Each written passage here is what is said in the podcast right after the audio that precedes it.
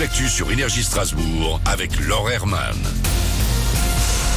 Bonjour, les températures retombent aujourd'hui. Ça ne dépassera pas les 10 degrés à Strasbourg et dans le ciel, on fait avec les nuages, avec les gouttes encore. Et puis dans l'après-midi, on nous promet de plus larges éclaircies.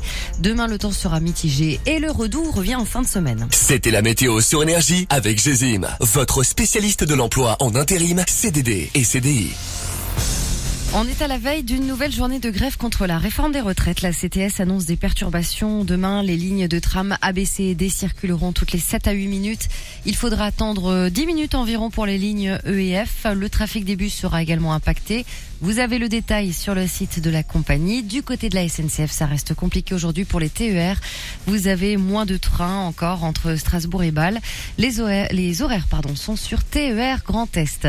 Plus aucun avion d'école de Strasbourg, aucun atterri non plus à l'aéroport d'Ensheim qui ferme ses portes à partir d'aujourd'hui pour un mois.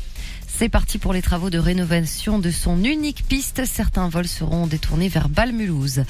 Manque de personnel, manque d'argent. Les étudiants en archi en ont. Ils ont dénoncé hier lors d'une assemblée générale le manque de moyens dans les écoles d'architecture, notamment à l'ENSAS à Strasbourg. Tout est parti d'un mouvement d'élèves en Normandie le mois dernier alors que leur établissement a dû suspendre les cours pendant deux semaines à cause d'un problème d'effectifs.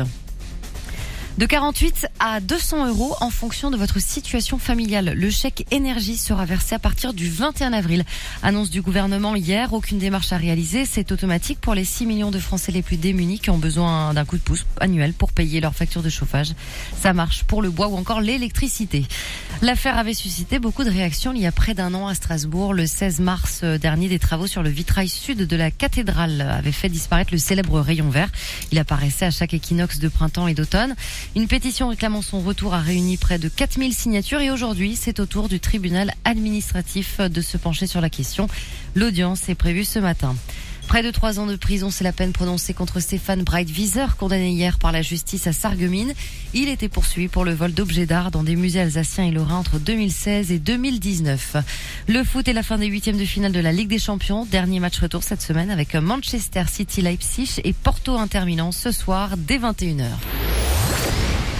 C'est bon, on sait où regarder Game of Thrones en France, la série et toutes les autres euh, produites par HBO aux États-Unis avaient quitté le catalogue OCS en début d'année. Elles sont de retour sur Prime Video. La plateforme d'Amazon proposera ce qu'on appelle, ce qu'elle appelle son pass Warner à partir de jeudi. Il coûtera 9,99€. C'est la fin de ce flash. Bonne journée sur Énergie.